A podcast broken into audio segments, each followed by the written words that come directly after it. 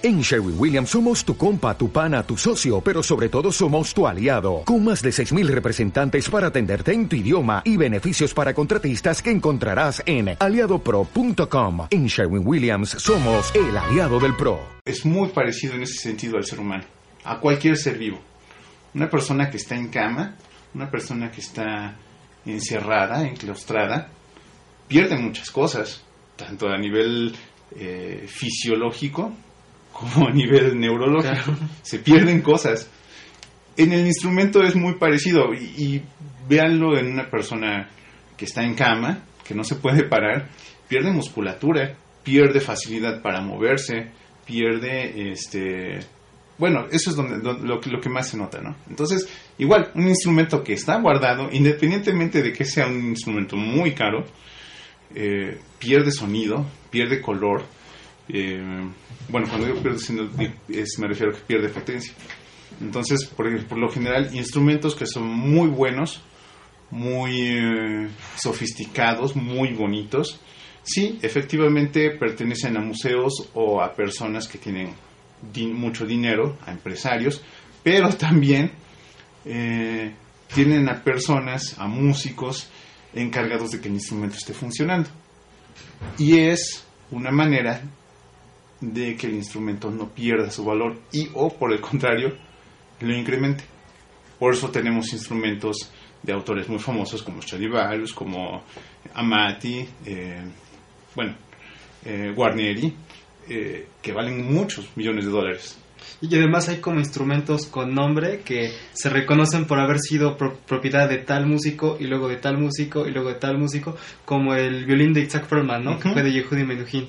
Y seguramente el día que fallezca Isaac Perlman, que esperamos que falte mucho, se van a pasar otro virtuoso. Claro. Con, con tal de que se siga esa tradición. Claro. ¿no? Este instrumento lleva tantos años sonando con estos grandes virtuosos. Exacto. Sí, sí, es sí. como, como si se supiera los, las grandes obras en las manos de grandes músicos. Y eso, Por supuesto es, que es, le da mucho valor, ¿no? Es como una película, ¿no? La vida del violín. Esto sí. está interesante. Sí, sí, los músicos también tenemos nuestra farándula y también tenemos nuestros héroes y tenemos nuestros ídolos. Y eso, eh, sí, aunque el instrumento ayudó al ídolo, también es, fue al revés. El, el, el músico ayudó al instrumento y eso, pues es, es es de gran orgullo tener un instrumento de ese tipo, ¿no? Sí, sí. Sería, sería interesante solo escucharlo en vivo. Sí, de hecho, de hecho cambia mucho. Um, hay, yo creo que en YouTube, lo digo porque lo he visto, hay comparaciones de instrumentos viejitos muy, eh, bueno, de renombre o muy buenos. Y hay eh, comparados con instrumentos nuevos también de, de, de, de manera, eh, o bueno, de, de nivel parecido no se notan mucho las diferencias en el video. Nada como eh, poder presenciarlo en vivo. ¿sí?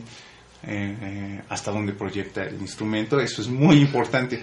Um, un instrumento puede sonar muy potente aquí, en las manos de uno, puede sonar con mucho sonido, pero eso no quiere decir que su sonido llegue muy lejos. Eso es algo difícil de notar cuando uno apenas está empezando a estudiar. Yo creo que es de lo que cuesta más trabajo aprender, que es la proyección de sonido. ¿Qué es lo que hace que el instrumento se pueda escuchar en un auditorio hasta la última silla? Y no me refiero precisamente al micrófono. ¿Qué es lo, qué es lo que hace que, que, que, el sonido llegue hasta la última silla?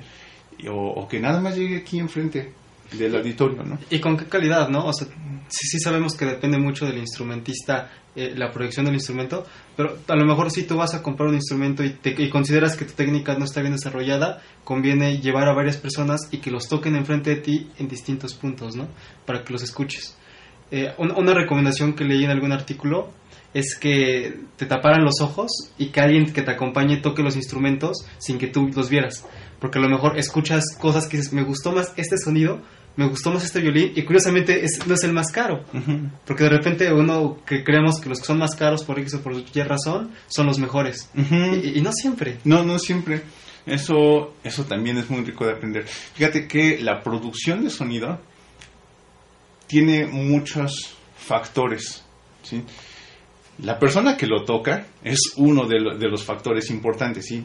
Eh, no es lo mismo que escuches el instrumento tocado por ti por mí, por tu maestro, por la diferencia de técnica, por la manera en que cada quien lo agarra o lo, lo- lo toca, por el arco, Claro. ¿sí? Por el arco.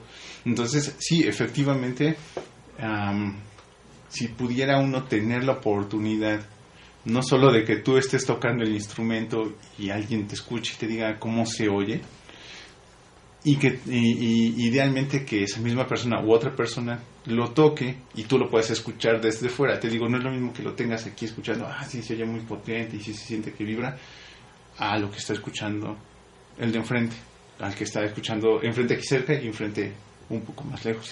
Y también algo que se puede hacer, en los chelos no se puede hacer, pero los violines recomiendan que caminen por el por todo el aula, porque la acústica cambia mucho. Un chelo pues no va a poder, No, no, no, va a tener que, tocar en varios lugares, Pe- pero que sienta, ¿no? A, a veces también tenemos la idea de que suena muy bien porque estoy enfrente de una pared y me rebota todo el sonido. El asunto de la acústica. Tienes una pared de concreto, tienes una pared de madera, o sea, estás en un salón amplio, estás en un salón chiquito, estás en un auditorio, estás al aire libre, todo eso tiene injerencia en lo que tú estás escuchando. El arco. Ve a probar violines con un arco que te sea cómodo, ¿sí? o idealmente con el arco que vas a tocar, porque si te das una idea de qué es lo que va a haber. Y si vas a probar varios violines, todos pruébalos con el mismo arco, ¿sí?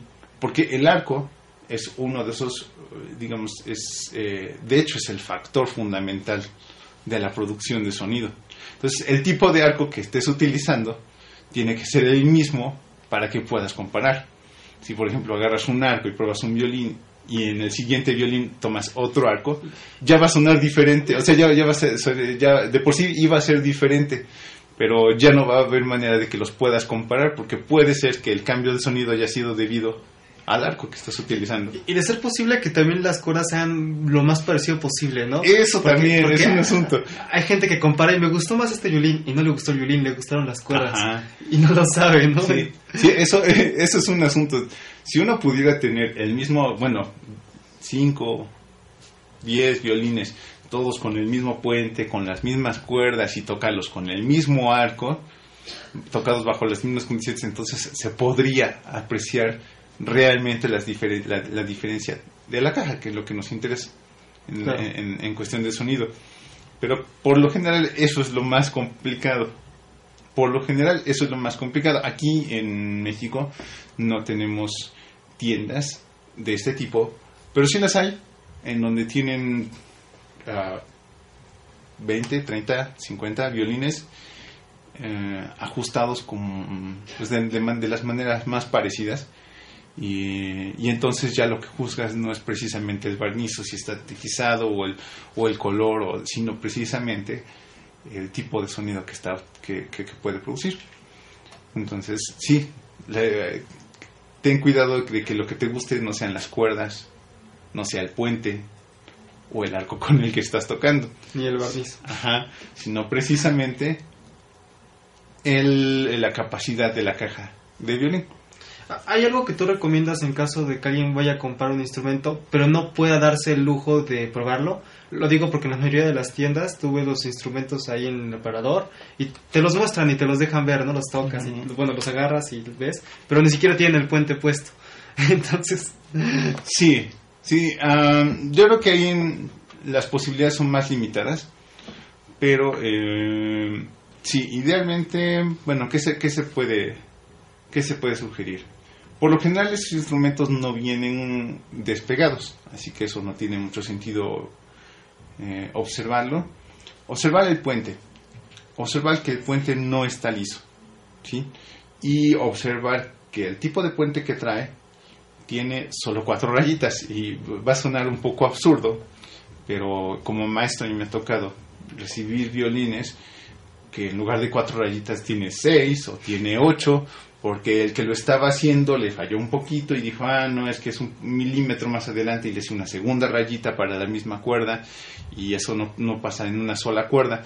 Eh, eh, entonces, ese tipo de detalles ya, ya empiezan a provocar problemas a la hora de armarlo, ¿no? Segundo, ¿qué otra cosa? lo de las clavijas, definitivamente lo de las clavijas, eh, si uno, es, es muy fácil realmente, porque por general traen las cuerdas, pero si tú aprietas una de las cuerdas y la jalas tantito, a ver qué tanto, qué tanto tú puedes jalar, qué tanto se mantiene fija. Que las clavijas no se jueguen en el, en el orificio, ¿sí? que, que estén embonando perfectamente. Los lauderos o los que construyen los violines tienen la maquinaria necesaria para hacer que el hoyito, porque además los hoyitos no son, vamos, las clavijas no son un pedazo de madera completamente cilíndrico, es va de muy delgado a más grueso, sí, hacia hacia la orejita. Entonces, por ende, uno de los hoyitos es más chiquito que el otro.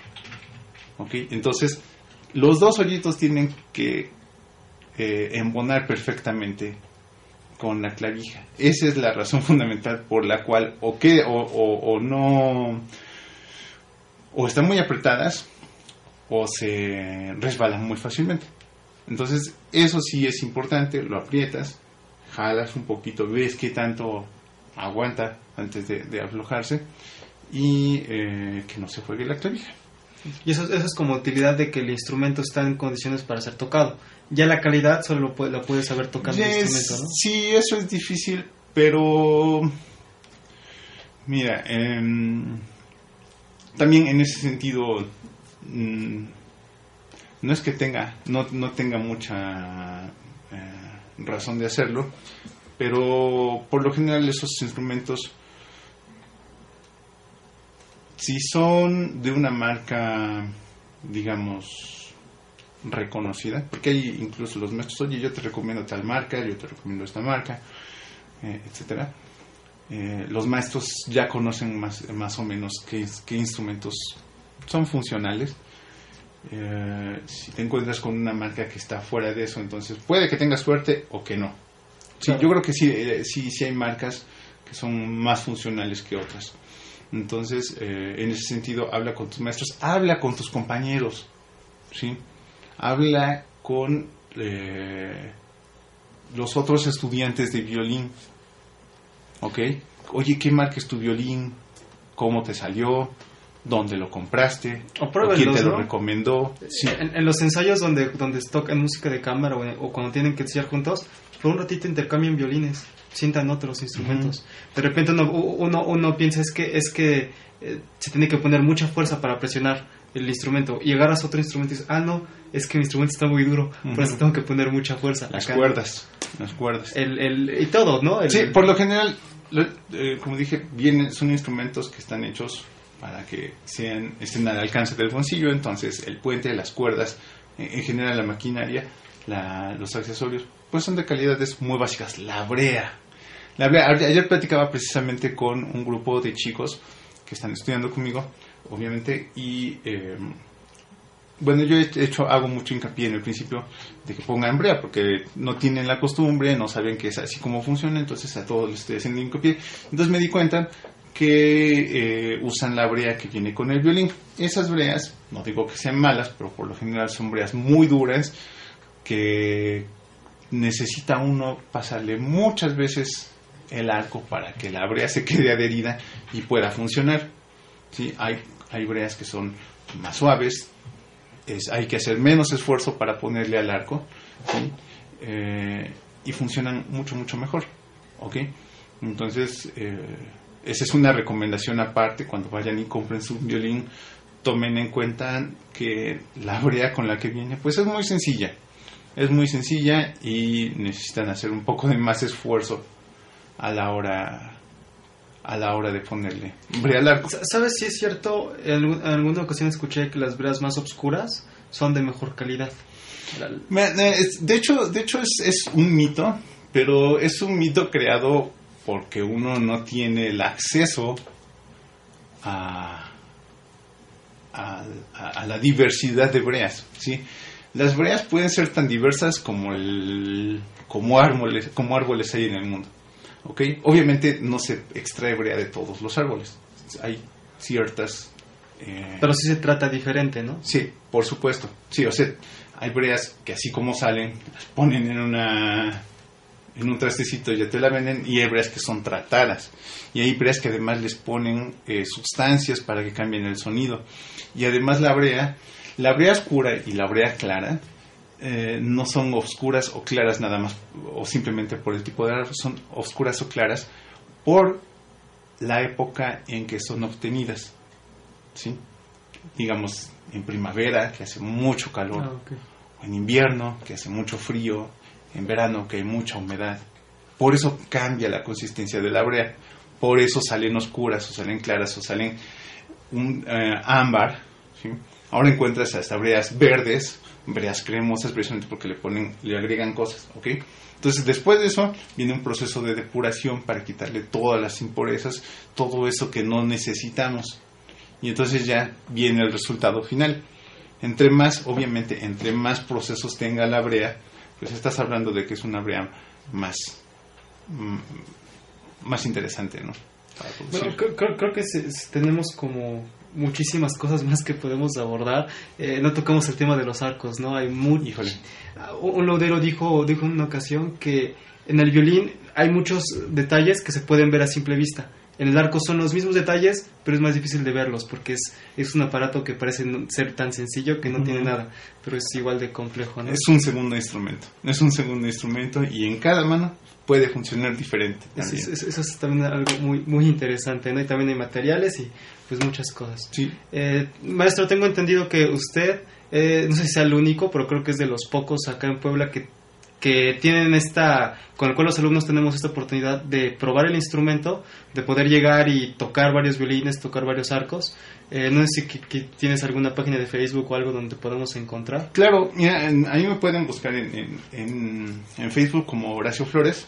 Tiene ahí una peculiar fotografía de, de un calcetín con lentes. Es un héroe infantil. O, me puede, o pueden contactarme a través de mi página DF House. Eh, es una página en donde yo eh, comparto algunos de los artículos que tengo. eh, comparto fotos de los instrumentos que tengo o de los arcos que también eh, puedo ofrecerles. Igual, efectivamente, las, hay una variedad. Lo importante de la variedad precisamente es que puedas notar esas diferencias. Por eso los tengo. Es, es parte de- del objetivo que yo tengo. También por eso tengo variedad de cuerdas, porque no a todos les van a gustar el mismo tipo de cuerdas, no, eh, a todos los instrumentos le va a funcionar el mismo tipo de cuerdas. Entonces, eh, si quieren saber más, por supuesto, con toda confianza, contáctenme. Eh, las, las puertas están abiertas. A veces me tardo un poquito en contestar, pero sin duda les voy a contestar. Ok, ¿algo más que quieras agregar? Eh, creo que cual- cualquiera que nos escucha en Puebla puede acercarse a ti y preguntarte cualquier cosa si va a comprar un instrumento. El maestro sabe muchísimo de, de cuerdas, de violines, de chelos, de violas. Por supuesto, por supuesto. eh, me ha costado un poquito de trabajo, pero sí el esfuerzo vale la pena de poder tener opciones de instrumentos, no nada más de violines. Te digo, la, cantidad de músicos se ha ampliado bastante en los últimos años y tenemos muchos chelistas, muchos violistas, muchos contrabajistas que están intentando desarrollarse, ¿ok? Eh, quieren conocer de arcos, quieren conocer instrumentos, quieren ver las diferencias entre un barniz y otro, el sonido. Por supuesto, eh, tengo un poco, no digo que tenga la gran variedad, tengo un poco y lo pueden hacer sin compromiso, por supuesto. Me pueden preguntar, eh, quieren saber de instrumentos básicos, por supuesto les puedo recomendar alguna mar- marca en específico o les puedo proporcionar, eh, le- digamos, la marca que a mí me ha parecido más, más funcional y este, es cuestión de que, de que me contacten.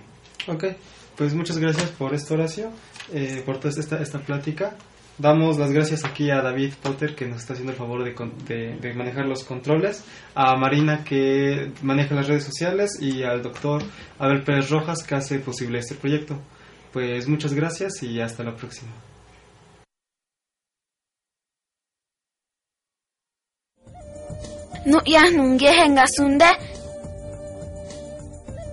Sabersinfin.com